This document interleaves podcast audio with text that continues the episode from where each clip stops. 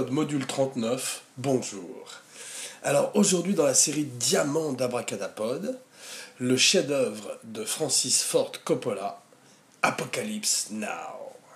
Alors Diamant, euh, pas, donc pas dans la série Platinum, pourquoi? Parce que c'est euh, ce que Truffaut appelait euh, les chefs-d'œuvre ratés, les grands films ratés. C'est un film qui a beaucoup beaucoup de défauts, malheureusement, de flaws mais euh, qui reste quand même par les morceaux de bravoure qui le traversent un des grands morceaux, un des grands films de l'histoire du cinéma, et ce qui explique pourquoi aujourd'hui il fait partie de la Diamond Series d'Abracadapod, et euh, Abracadapod va lui rendre hommage, plutôt d'ailleurs plutôt Abracadabod, parce que j'ai un rhume aujourd'hui, comme vous devez peut-être l'entendre, comme tout le monde d'ailleurs, en ces, en ces saisons difficiles, froides, il pleut, oui, même à Los Angeles, quand il pleut à Los Angeles, on se croirait dans Blade Runner. Et eh bien voilà, donc Abracadabod, un podcast sur la magie du cinéma. Euh, euh, aujourd'hui, annonçons donc le programme des réjouissances. Avant tout, je vais enlever ma, ma doudoune qui fait beaucoup de bruit dans le micro, je m'en excuse, voilà. Et euh, annoncer le programme des réjouissances qui sont Abracadapod Don't Surf, Abracadapod likes the smell of napalm in the morning. It's the smell of victory. Et enfin, Abracadapod, I'll never look into your eyes again. voilà la grande chanson des Doors, The End, qui ouvre ironiquement le film euh, et euh, qui est un grand souvenir de cinéma pour moi parce que je l'ai vu en salle quand j'étais euh, adolescent, quasiment à la sortie de l'enfance. Euh, sur les Champs-Élysées, à l'UGC Normandie, je crois. Et euh, c'était. Euh, ou, le Biarritz, je sais plus. En tout cas, c'était un, grand souvenir de cinéma. Et en particulier, ce, ce, début, cette intro de film, où une forêt, non pas vietnamienne, puisqu'ils ont, ont tourné aux Philippines, mais une forêt, une jungle brûle avec du napalm, tandis que les hélicoptères se profilent à l'horizon, avec cette musique mythique, mythologique des Doors, The End, my only friend, the end. Voilà, donc, euh, paraît-il que Coppola n'avait pas son début de film, puisqu'en fait, il a, il a, il a tourné 200 euh, heures de film, des milliers et des milliers de kilomètres de pellicule, et il n'avait pas décidé de son début de film. Donc, euh, d'ailleurs, il, devait pas il devait utiliser les Doors sur toute la durée du film. Il les connaissait de l'école de cinéma de UCLA, où Jim Morrison et Ray Manzarek avaient étudié. Mais finalement, il a utilisé d'autres chansons également. Et au départ, à la place de The End, il devait utiliser Summer's Almost Gone.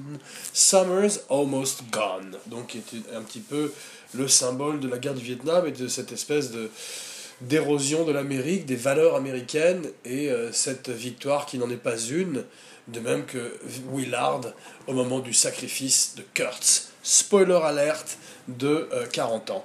Voilà. Donc, euh, commençons au commencement, effectivement. donc, quand je découvre ce film en salle, grande claque, et en particulier cette séquence avec la musique des Doors qui est absolument magnifique. Et Coppola, au, départ, dont je racontais, effectivement, trouve des rushs dans la poubelle quasiment et demande à son monteur qu'est-ce que c'est et le monteur lui explique que c'est euh, euh, des, plans d'une de, scène mais filmés par une autre caméra et Coppola trouve les images tellement euh, belles et hantées à la fois qu'il décide de les utiliser pour ouvrir son film avec la musique de Raymond Zarek, Jim Morrison, John Densmore et Robbie Krieger, je crois, je sais plus.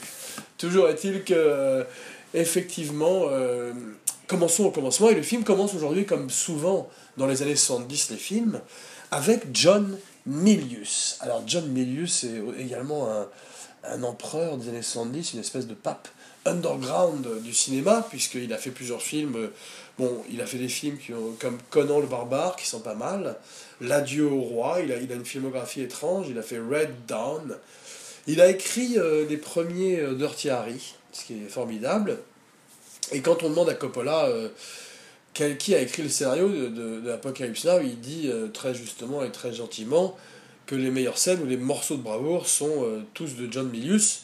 D'ailleurs, John Milius est un surfeur, Big Wednesday il a fait également, et on reconnaît sa patte dans toutes les scènes de, de surf qu'on voit avec Robert Duval dans le rôle du colonel Kilgore. Extraordinaire rôle qui, bien qu'il n'ait que 11 minutes à l'écran, montre qu'avec si peu de, de, minutes, on peut vraiment faire sa marque. Contrairement au Joker de Suicide Squad, qui a à peu près 11 minutes à l'écran également, mais qui n'a pas la puissance d'un Robert Duval, ni euh, le talent d'écriture d'un John Milius, à qui on doit donc toutes ces scènes de scène, toutes ces scènes de surf, pardon, toutes ces scènes de scène, de surf qui sont euh, un peu sa marque de fabrique, puisque c'est également un, fanatique des armes. On, euh, on avait parlé un petit peu de John Milius avant, à l'époque de la spéciale Big Lebowski, puisqu'il a, été, il a inspiré le personnage de John Goodman dans le film, cette espèce de, euh, de gun nut, ce fanatique des, flingues, qui est joué par John Goodman, qui s'appelle Walter Sobchak, et qui est l'ami du dude, du Big Lebowski. Donc, euh, le film commence avec John Milius, qui, euh, tout d'un coup, est challengé par un de ses profs à l'école de cinéma de faire une version moderne, d'adapter, en fait, au cinéma Hearts of Darkness le roman de Joseph Conrad, non, non pas Robert Conrad, James West, mais Joseph Conrad, qui allait inspirer beaucoup, beaucoup de films de l'histoire du cinéma, et euh, effectivement qui euh, inspire ce film, bien que euh, dès le début, John Milius situant le film au Vietnam, donc dans les années 110, au moment, au moment de la guerre du Vietnam, qui a duré, je crois, plus de 12 ans, puisqu'elle a, débuté au début des années 60, et s'est terminée, je crois, en 74. Donc le film euh, germe dans l'esprit de John Milius euh, pendant, la, pendant la guerre du Vietnam. Il décide même peut-être de le tourner en guérilla, euh, en guérilla cinéma là-bas. Très vite, il se rend compte qu'il il voudrait que ce soit George Lucas qui le fait. Très vite, il se, rend, il se rend compte qu'ils vont pas, pas pouvoir y arriver. George Lucas arrive finalement, grâce au succès d'American Graffiti, à débloquer l'argent pour faire son Star Wars. Donc il est parti dans une autre galaxie, littéralement. Et Milius, donc, euh, parle du projet à Coppola, et Coppola est très excité. Ils veulent le faire aussi pendant la guerre du Vietnam, mais ils ne peuvent pas le faire, et le film est mis en chantier par... Euh, en fait, bon, ils, prennent le, roman de Hearts of Darkness, qui est, très différent, puisqu'il se passe, je crois, au début du siècle, avec un, chasseur euh, d'ivoire africain qui devient, comme Kurtz, le chef d'une tribu indigène et qui est finalement chassé le long de la rivière par euh, un autre chasseur qui est, qui est, qui est, qui est, chargé en fait, un autre chasseur qui, qui sait chasser sans son chien.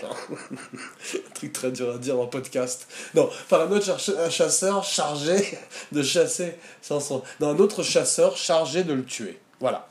Cette fois-ci, c'est le Vietnam, c'est euh, le lieutenant euh, Benjamin Willard, non pardon, le capitaine Benjamin L. Willard, et le colonel Kurtz, qui ont remplacé le chasseur d'ivoire et le jeune euh, chasseur du roman de Conrad, mais euh, la trame reste la même, même si effectivement ça permet à Milius et Coppola de jeter un regard euh, acide, un regard cynique et dur sur une Amérique qui, comme je disais, vacille au niveau de ses valeurs et au niveau du président, euh, avec le Watergate et euh, tous ces grands mouvements de contre-culture des années 70, en même temps que tous les mouvements de civil rights qui prenaient de plus en plus d'ampleur à l'époque, sans parler du, mouvement hippie, puisque même le titre lui-même, Apocalypse Now, est une réponse ironique directe de Milius au hippie, dont le slogan à l'époque était Nirvana Now, eh bien, euh, Milius a renversé le truc en disant Apocalypse Now. Et c'est drôle parce que le film n'a pas de générique de début. C'est un des premiers à l'avoir fait, c'est beaucoup fait maintenant, ça a été fait beaucoup après. C'est très efficace d'avoir un film qui démarre directement dans l'action. Mais euh, à l'époque, les unions, les, syndicats exigeaient que le, le, titre apparaisse à un moment dans le film, donc ils l'ont graffité sur un mur à un moment du film. Our motto, Apocalypse Now, notre mode d'emploi Apocalypse Now. Et euh, c'est très efficace et, beaucoup mieux que si ça avait été une séquence de crédit, de crédit d'ouverture, de générique d'ouverture. Voilà. Donc euh, Coppola euh, décide de faire le film et le film se met en chantier en 76. À peine deux, deux ans, deux, trois ans après la fin de la guerre du Vietnam. Pardon, une guerre sanglante qui laisse l'Amérique à genoux euh, une Amérique qui a euh, traversé effectivement la fin du mouvement hippie, du Flower Power avec Charles Manson, et qui maintenant est beaucoup plus désabusé qu'au euh, milieu des années 60 ou même à la fin des années 60. Voilà. Donc nous sommes maintenant au milieu des années 70, et Coppola décide de faire son film. Alors Coppola à l'époque il sort des deux parrains de la conversation secrète, The Conversation, c'est effectivement un, un, roi du cinéma américain, il peut faire à peu près tout ce qu'il veut, et il obtient les fonds pour démarrer un film qui au départ doit durer, je crois, six semaines dans les Philippines, puisqu'il obtient l'appui de l'armée, mais finalement va durer, je crois, six mois là-bas et euh, même beaucoup plus, puisque le film mettrait trois ans finalement à voir le jour, et avant sa sortie en salle. Mais à l'époque, il pensait que ce serait un petit film qui ferait de façon guérilla, et euh, il arrive à débloquer les fonds. Voilà, donc euh, pour faire un film, il faut des acteurs. Et Coppola, qui est très haute à l'époque, a à peu près accès à tous les acteurs qu'il veut. Mais son, son film étant tellement ambitieux, tellement fou, est tellement dangereux, a priori, de partir dans des endroits comme ça euh, où la guerre fait encore rage, pas très loin, comme au Cambodge ou au Laos, à l'époque, et encore même aujourd'hui dans, dans, certaines parties du monde, en, Asie et ailleurs. Donc, effectivement, euh, beaucoup d'acteurs refusent, puisqu'au départ, on voit que pour le rôle de Willard, euh, Coppola veut Steve McQueen, parce qu'il lui faut effectivement un héros stoïque et taciturne, quelqu'un qui, qui est l'ange de la mort sur ce bateau et qui peut faire passer beaucoup de choses sans avoir énormément de dialogue pour s'exprimer. Donc McQueen refuse immédiatement, il est hors de question qu'il parte dans la jungle, bien que il, il peut-être parce qu'il l'a déjà fait pour Papillon et qu'il euh, n'a plus envie. il, a, il sait ce que c'est, il sait que c'est difficile parce qu'effectivement, en fait c'est drôle parce qu'Apocalypse Now, à l'arrivée, est un film, comme je disais, un chef-d'œuvre raté, mais un grand film malgré tout mais à la manière d'un film d'Herzog, à la manière de Aguirre, La colère de Dieu, qui est Apocalypse Before, et euh, effectivement qui, euh, qui sont des films qui s'attaquent à la nature. D'ailleurs, on voit qu'elle est omniprésente dans le film, sous la forme d'un tigre, sous la forme d'un buffle qu'on sacrifie malheureusement à la fin. Sans, la SPA était très loin là. Et, euh, et puis, donc, effectivement, c'est un film qui et l'histoire d'un naufrage et, euh, est un naufrage en lui-même. On voit très bien dans le documentaire de, de Eleanor Coppola, la femme de Coppola, qui est formidable, qui s'appelle Hearts of Darkness, d'après le roman de Conrad.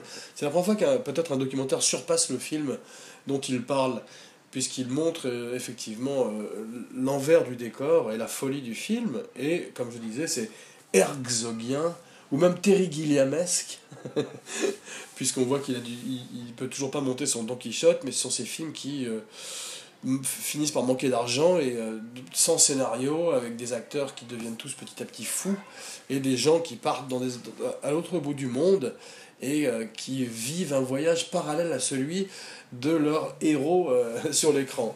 Donc effectivement, Coppola part, casse, casse son film, il veut McQueen, il l'a pas. Euh, il veut Al Pacino, il l'a pas non plus. Pacino, euh, je sais pas si ça s'est mal passé sur le parrain, mais en tous cas, peut-être que la perspective également, effectivement, de partir dans la jungle et de se faire dévorer tous les jours par des moustiques, avec euh, peut-être le danger d'également se faire attaquer par les hélicoptères de l'armée locale, en dissuade plus d'un, comme Jack Nicholson, à qui, bien sûr, il songe aussi, étant, donné que c'était l'acteur le plus hot et le plus intéressant de l'époque. Et finalement, il engage Harvey Keitel. Voilà. Donc ça, c'est un des grands mystères de l'histoire du cinéma. On ne saura jamais. J'ai fait une petite recherche, mais euh, peu de choses sont dites sur la question. On ne saura jamais euh, pourquoi euh, vraiment, tout d'un coup, Coppola a eu un changement de cœur, change of heart. Il a fait un film d'ailleurs qui s'appelait One from the Heart. Toujours est-il qu'il a un changement de cœur et qu'il tout d'un coup il vire Keitel au bout de. Je crois que Keitel a, tourné 3-4 semaines, peut-être même ou euh, je sais pas, tweet at me. Et euh, finalement, il le vire. Apparemment, il, a dû se rendre compte que ce personnage était très éloigné. Keitel, lui, euh, dit dans les interviews qu'il est un ancien militaire et qu'effectivement, il y a certaines choses qu'il voulait pas faire parce qu'il pense qu'un militaire ne, ne, les ferait pas. Donc peut-être qu'ils en fait, ils ont clashé et que c'est simplement le cas de ce qu'on appelle ici les creative differences des personnes qui sont incompatibles les unes avec les autres. Voilà, toujours est-il qu'il est remplacé par Martin Sheen. Et voici le premier problème du film, à mon avis, le casting. Ou plutôt le miscasting. Je l'ai souvent dit dans Abracadapod, mais c'est vrai que je trouve que Charlie Sheen, qui est un formidable acteur par ailleurs, puisqu'il est très très bien dans le Badlands de Terrence Malick, est euh, un petit peu en deçà pour euh, le film de Coppola, parce qu'il euh, fallait un acteur qui peut, qui peut donner beaucoup euh, sans s'exprimer énormément, comme je disais. Et Shin, qui a beaucoup souffert sur le plateau, il avait des problèmes d'alcoolisme, il a eu une, attaque cardiaque, on a failli le remplacer. Euh, il, était très très mal dans sa peau, et il, avait, il, était, il était allé très très méthode dans le film et a fini par chasser ses propres démons. Il a eu d'ailleurs une, très belle carrière par la suite, jusqu'à The West Wing euh, à la télévision. voilà, donc il a bien réussi son coup, et, ses deux fils aussi, Emilio Estevez et Charlie Sheen. Mais est-il qu'à mon avis, il n'était pas l'homme de la situation pour Apocalypse Now. Et si euh, Clint Eastwood, qui également a refusé le rôle, avait été dans ce bateau, Robert De Niro, euh, même Christopher Walken, James Woods, Jack Palance, Lee Marvin, je peux en citer comme ça, Charles Bronson, comme ça beaucoup, eh bien, il y aurait eu une menace, on aurait eu, très, très, on aurait eu une peur, cet ange de la mort, comme je disais, qui descend la rivière pour aller tuer le colonel Kurtz, cette figure mythique qui a déserté l'armée pour euh, créer son propre royaume euh, et devenir presque une déité pour cette peuplade, cette tribu indigène. C'est ma fille qu'on entend dans le background, elle chante, voilà, c'est bon signe. Donc effectivement, il fallait un acteur de poids, il fallait un acteur qui puisse faire peur, euh, qui puisse, au moment, où il est dans le bateau avec les autres soldats dont on va parler dans quelques instants, qui sont tous de formidables, acteurs et qui jouent des, soldats beaucoup plus euh, de tous les jours. Euh, Martin Sheen fait partie des forces spéciales et les autres soldats sont des troufions. Donc on aurait dû sentir beaucoup plus la peur de ces soldats par rapport à cet homme qui est sur le pont du bateau et qui ne parle pas et qui tandis qu'il astique son, son, son fusil. Voilà. Mais en tout cas, c'est Charlie Sheen qui fait le rôle. Il va beaucoup souffrir, comme je disais, sur le plateau, euh, une, faire une attaque cardiaque. Et finalement, euh, donner euh, une performance très, très intéressante. Mais à mon avis, comme je disais, peut-être en deçà de ce qu'on aurait pu avoir avec quelqu'un d'autre. C'est drôle parce que bon, pendant beaucoup d'années, je pensais que Brando aussi était miscast, puisqu'ils attendaient quelqu'un de beaucoup plus aiguisé, comme un vieux Jack Palance ou un Lee Marvin, quelqu'un qui aurait été un vrai soldat et qui serait arrivé euh, beaucoup plus mince et beaucoup plus euh, préparé sur le film que Brando qui est arrivé complètement déliquescent avec un gros Kurtz, comme je disais aussi, colonel Kurtz. Oui, effectivement, euh, mais finalement, à l'arrivée, je préfère ce que fait Brando, puisqu'il est en improvisation, il amène quelque chose de magique, et il ressemble à Bouddha. Et c'est beaucoup plus intéressant, ce soldat qui s'est finalement laissé aller, que si on avait eu quelqu'un qui est toujours une machine de guerre, et quelqu'un d'affûté, comme à l'époque de sa splendeur. C'est intéressant qu'il se soit laissé aller. Et en plus, Coppola le sait bien, puisqu'il pense à remplacer Brando aussi, au moment où Brando demande tant d'argent et, retarde le film en faisant énormément de, de changements, et finalement, pour finalement improviser lui-même eh bien, en fait, Coppola a bien compris qu'au bout du voyage, on, voit très peu Brando dans le film, comme on voit très peu d'ailleurs aussi Robert Duval, 11 minutes comme je disais, mais c'est eux qui, sont, qui ont le first billing, qui sont en haut de l'affiche et qui finalement marquent le film et font euh, son, sa force. Eh ben, il fallait quelqu'un comme Brando à l'arrivée de ce voyage dans la rivière, il fallait le plus grand acteur de l'histoire du cinéma américain, il fallait quelqu'un de mythique, comme pour Don Corleone, et ça c'est comme la force de Coppola, de d'avoir stick to his guns, de s'être accroché et d'avoir finalement euh, surmonté tous les problèmes et tous les démons, bien qu'il ait tenté de se suicider plusieurs fois dans la jungle, qu'il ait perdu 100 pounds, c'est peut-être pas ce qui aurait pu lui arriver, ce qui lui est arrivé de pire, il les a vite rattrapés par la suite, à, coup de grand plat de spaghetti, à la manière d'un Sergio Leone, un autre magnifique grand gros metteur en scène de l'histoire du cinéma, que nous admirons énormément à Abracadapod et à qui nous buvons aujourd'hui un verre de grappa. Non, c'est pas de la grappa, c'est du limoncello. Non, c'est pas du limoncello. C'est du saké, bien sûr. La boisson de prédilection d'Abracadapod, un podcast sur la magie du cinéma. voilà. Donc, euh, le casting continue, effectivement. Alors, dans le bateau, on a euh, plein de grands acteurs qui auront une carrière très brillante par la suite. Des gens comme Frédéric Forrest, qui sont des habitués, qui fait coq, qui sont des habitués, le chef euh, cuisinier, qui sont tous des habitués donc de, l'écurie, du répertoire de Francis Ford Coppola. Nous avons euh, également Larry Fishburne, à l'époque il s'appelle Larry Fishburne et pas Laurence Fishburne, qui a 14 ans quand il commence le film, en 76 je crois, ou même un peu plus tôt d'ailleurs, et qui, quand il le finira, aura fêtera ses 17 ans. Donc c'est un Il a menti d'ailleurs pour, pour, se faire engager. Et euh, d'ailleurs, c'est intéressant la diversité des acteurs sur le bateau. Et ça, donne, ça permet à plein de jeunes acteurs comme Sam Bottoms de faire leurs preuves. Alors moi, mon, mon anecdote préférée euh, d'Abracadapod spécial euh, Apocalypse c'est que de même qu'avec euh, Marlon Brando, Coppola a une surprise au moment où il voit arriver Dennis Hopper. Alors, euh, lui non plus, il n'est pas au sommet de sa forme, ou plutôt si, il l'est. il est complètement déjanté, il a pris beaucoup, beaucoup de drogue dans les années 70. Il redescend un petit peu, mais il est encore très, très allumé. Et au départ, euh, Coppola voulait qu'il joue un, un, marine, un soldat, euh, un soldat des forces spéciales également. Il renonce très, très vite à, à son projet, comme avec Brando d'ailleurs, et décide finalement d'en faire un photographe allumé qui va improviser aussi toutes ces scènes. Il lui met trois appareils photo autour du cou, un bandana autour de la tête, et c'est parti. Kaboom, moteur, action, Danny Sapper qui voulait avoir des scènes avec Brando mais qui n'en a aucune. Brando euh, ne le supporte pas. Et d'ailleurs lui jette des bananes à un moment dans une scène du film qu'ils sont censés partager ensemble mais ils ne sont même pas euh, ensemble à l'écran. Voilà, donc euh, Coppola voit arriver le gros Brando et donc au départ lui demande de perdre du poids comprend très vite qu'avec la bonne cuisine vietnamienne ou aux Philippines, il est hors de question que ça se passe. En particulier avec euh, le fait qu'il est payé un million de dollars par jour ou par semaine de dépassement. Et euh, donc, euh, finalement, tout le monde a très peur, les producteurs.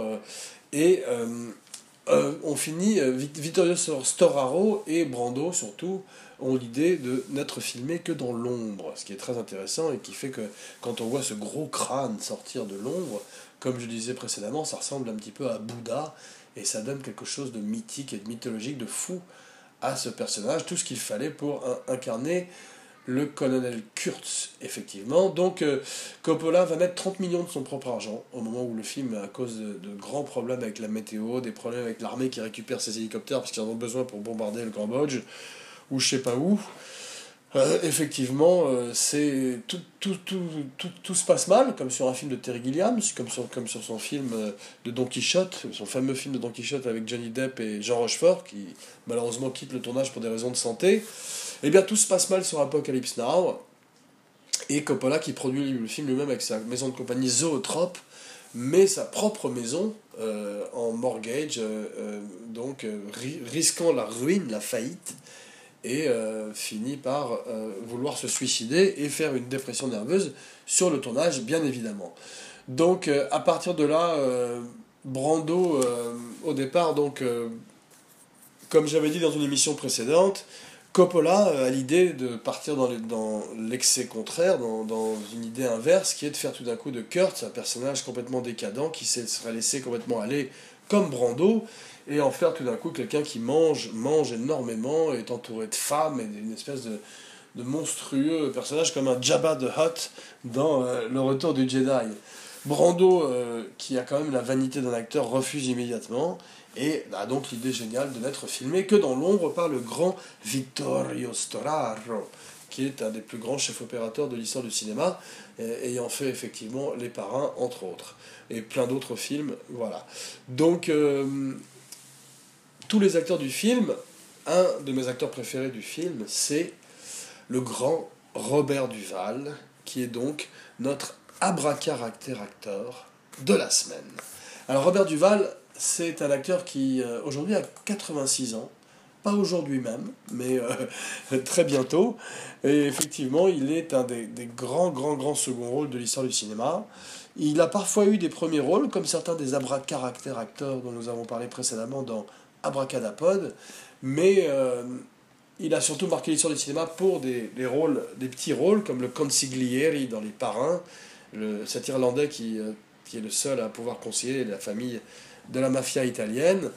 Et euh, effectivement, c'est un des grands, grands caractères acteurs, puisque on voit qu'il a commencé très tôt. La la première fois que je l'ai vu, c'est dans un film qui s'appelle To Kill a Mockingbird, qui est un grand film avec Gregory Peck, où il joue le personnage de Boo Radley, d'après le livre, je crois, de, de, C. Harper, je sais, sais plus. Je crois que c'est le seul livre de Lee Harper, peut-être, cette femme qui était amie avec Truman Capote. Un autre très bon film avec Philip Seymour Hoffman, que je recommande, au passage. Donc, euh, effectivement, on voit qu'il a commencé sa carrière très tôt et euh, qu'il a continué très longtemps. Il a une grande longévité, comme beaucoup des abracadabra acteurs dont nous avons parlé précédemment. Il est même dans Jack Reacher de Tom Cruise, un très bon film celui de 2012. je vois en général tous les films de Cruise en direct à l'écran. J'ai pas vu le dernier Jack Reacher qui paraît-il n'est pas terrible, mais j'ai revu récemment, on va revenir à Robert, à Robert Duval tout de suite, le trailer de La Momie, le nouveau Mommy, le reboot d'Univers des monstres d'Universal avec Tom Cruise et en particulier Russell Crowe dans le rôle de Dr. Jekyll et Mr. Hyde. J'ai l'impression qu'il a perdu pas mal de poids, d'ailleurs depuis The Nice Guys, où il était très gros. Eh bien, effectivement, euh, ça a l'air très bien, The Mummy, ça donne envie, avec la très jolie euh, Sophie Boustella, je crois, qui joue le rôle de la momie, euh, cette jeune femme qui jouait dans Kingsman, qui est très belle. Et donc, on voit que Robert Duval a une carrière extraordinaire, juste pour continuer encore un petit peu la parenthèse, dans les, dans les trailers fantastiques que j'ai vus, celui de Logan. Logan, c'est la dernière aventure de Wolverine, elle va être rated R, rated R, playing in a theater near you, rated R.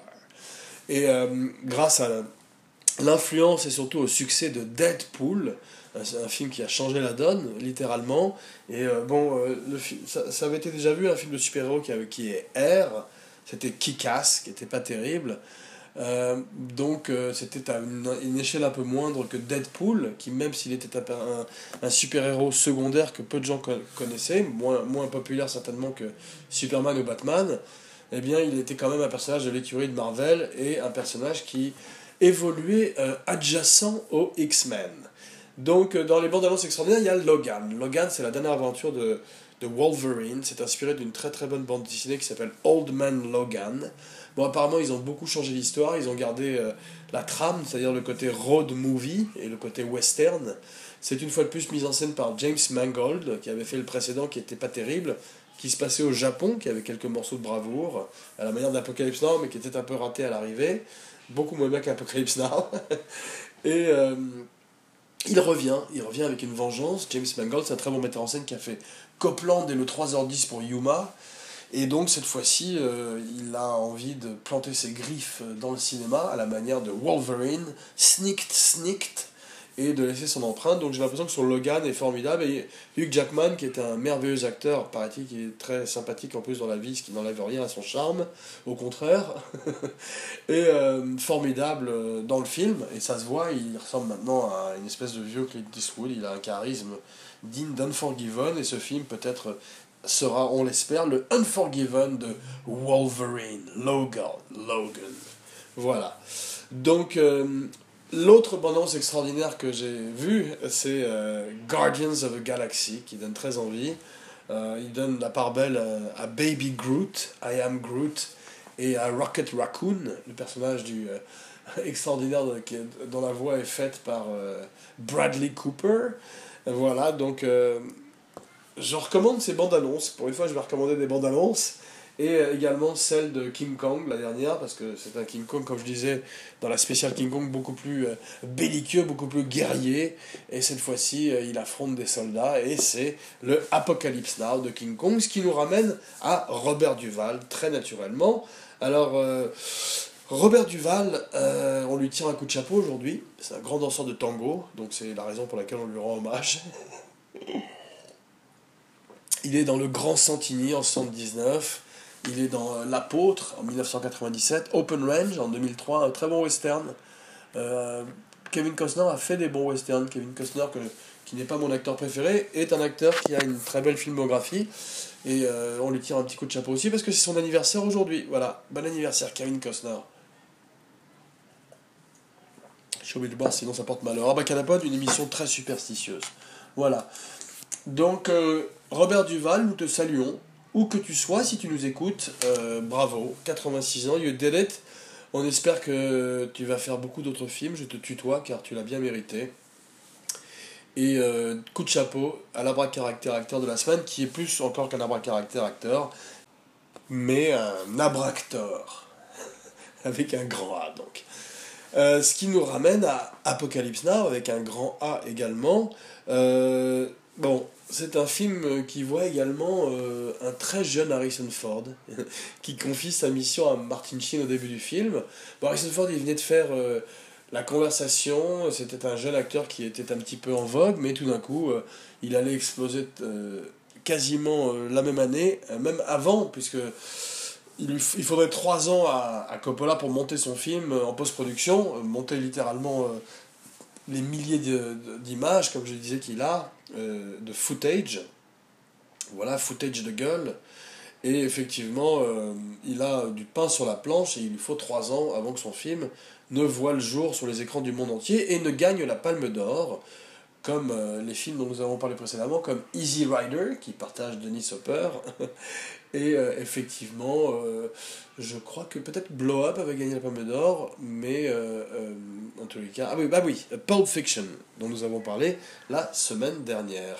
Donc Coppola, il y a quelques années, sort la version Redux du film, il rajoute 50 minutes, je crois. Je suis pas sûr que ce soit très utile, nous arrivons dans cette scène de la plantation française avec euh, Richard Marquand qui est un peu ennuyeuse. Et euh, bon, c'est un film pour les, puristes, c'est ce qu'on appelle le director's cut. Et euh, en l'occurrence, pour une fois, je préfère peut-être le cut d'origine, parce que je suis pas sûr que ce Redux amène énormément de choses, et finalement rend le film presque un petit peu plus pompeux, ce qui est un petit peu son défaut par certains, par certains moments. C'est d'ailleurs pour ça que je, je disais que c'était un, grand film raté de l'histoire du cinéma, pour paraphraser François Truffaut. Donc, effectivement, euh, il paraît qu'au moment où il a eu son attaque cardiaque, euh, Charlie Sheen a été remplacé par son frère, qui est à peu près euh, Joe Esteves, qui est à peu près bâti comme lui, lui ressemble beaucoup. Et on dit aussi, est-ce une légende ou pas, que la voix off du film, la fameuse voix off du film, est effectivement faite également par Joe Esteves, puisqu'à à ce moment-là, Charlie Sheen n'était pas, Martin Sheen pardon, n'était pas libre. Donc, j'y crois pas, j'y crois pas vraiment, mais c'est possible. Toujours est-il que ça reste une des grandes voix off de l'histoire du cinéma, et il y a effectivement, au même titre que Charlie Don't Surf et You're Just an Errand Boy restera une des grandes répliques de l'histoire du cinéma, car elle définit bien le rôle que euh, Willard a aux yeux de Kurtz dans le film. Voilà, donc euh, le film, euh, effectivement, euh, la scène des, avec les Playboy Girls est une scène un peu folle. La scène de l'acide également est une scène un peu folle, mais sur des scènes qui parlent beaucoup plus au, sens, à la manière d'un 2001 au-dessus de l'espace, mais euh, au Vietnam. Mais effectivement, c'est un des premiers films sur le du Vietnam qui adresse la drogue de front et qui a cette modernité, bien qu'aujourd'hui et par la suite, on a vu qu'il y aurait d'autres films plus réalistes qui viendraient et euh, qui montrerait que euh, effectivement le Vietnam c'était pas uniquement les Doors et des acides. voilà. Euh, bravo. Francis Ford Coppola continue à faire des films aujourd'hui. Après Apocalypse Now, on dit qu'il est mort un petit peu quand même dans cette jungle des Philippines. C'est vrai qu'il n'a pas fait grand-chose d'aussi épique, d'aussi iconographique. J'aime bien son Dracula, j'aime bien d'autres films qu'il a fait par la suite mais jamais il ne retrouverait un film comme Apocalypse Now. On espère qu'il en a encore un en lui. Je sais qu'il continue à faire des films un peu plus expérimentaux ces jours-ci, comme c'est ce que voulait faire également George Lucas, bien qu'apparemment George Lucas apparemment se consacrerait aujourd'hui euh, à son musée Star Wars, qui va finalement voir le jour dans la ville de Los Angeles. Il cherchait une ville, il a fini par, trouver, il a fini par la trouver, Los Angeles, la ville du cinéma, où il pleut très fort aujourd'hui, ce qui explique ma voix enrubée. Voilà, donc euh, j'avais parlé de Taxi Driver dans un numéro précédent, puisqu'on on en a fini sur Apocalypse Now, rassurez-vous, l'émission ne sera pas aussi longue que le film. Et euh, c'est vrai que j'avais oublié de dire à l'époque du spécial Taxi Driver qu'ils ont failli faire une suite en 2003, et que Schrader a écrit un script, et qu'ils ont fini par le rejeter parce qu'ils pensaient que ça ne serait pas à la hauteur, et que ça ternirait probablement la, la legacy, l'héritage du Taxi Driver original. Voilà, ils auraient dû l'appeler Uber Driver. et euh, sinon, je voulais dire aussi, à un moment de la spéciale Tarantino, j'ai oublié de, de, préciser que Tarantino avait fait beaucoup de petits. J'avais dit que j'aimerais bien que Tarantino fasse un film de super-héros, mais il a fait des petits dans le, dans, dans, dans le monde des films de super-héros. Certains réussis comme Deadpool, d'une certaine manière, qui est un film quand même assez euh, caustique et intéressant et euh, certains un petit peu ratés comme Suicide Squad, qui euh, est un film un peu trop branché et surtout qui euh, mélange 25 histoires différentes. Trop de chefs dans la cuisine, too many cooks in the kitchen. Voilà, donc c'est un peu le, problème des films aujourd'hui. Ça n'était pas celui de Apocalypse Now, qui en a eu d'autres, et qui est allé au bout de son propre voyage des ténèbres. Hearts of Darkness. Voilà. Donc, euh, ma recommandation de la semaine, c'est un film étrange. C'est un film, je le recommande pour la simple raison que c'est le premier western où un cowboy porte des lunettes de soleil, bien avant Django Unchained, bien avant euh, Will Smith dans Wild Wild West, Wiki Wiki Wild Wild West. Eh bien, il y avait Charles Bronson dans White Buffalo, une autre production de Dino De Laurentiis qui euh, malheureusement avait vu s'échapper euh, les dents de la mer et faire un énorme succès.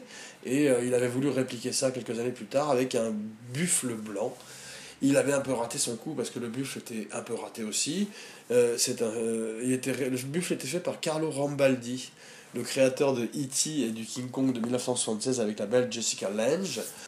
Mais la chose intéressante dont je me rappelle, c'est que Charles Bronson avait des lunettes de soleil et il jouait avec Jack Warden, un autre grand abracaractère acteur du passé et qui joue dans beaucoup de films que nous aimons énormément comme Heaven Can Wait et euh, Les Hommes du Président. Voilà, nous voici rendus à la fin de l'émission et euh, la semaine prochaine, une spéciale Sean Connery. Oui, James Bond lui-même, un acteur qui je trouve est un petit peu euh, sous-estimé et dont nous parlerons un peu plus en détail la semaine prochaine. Jean Weber, signing off.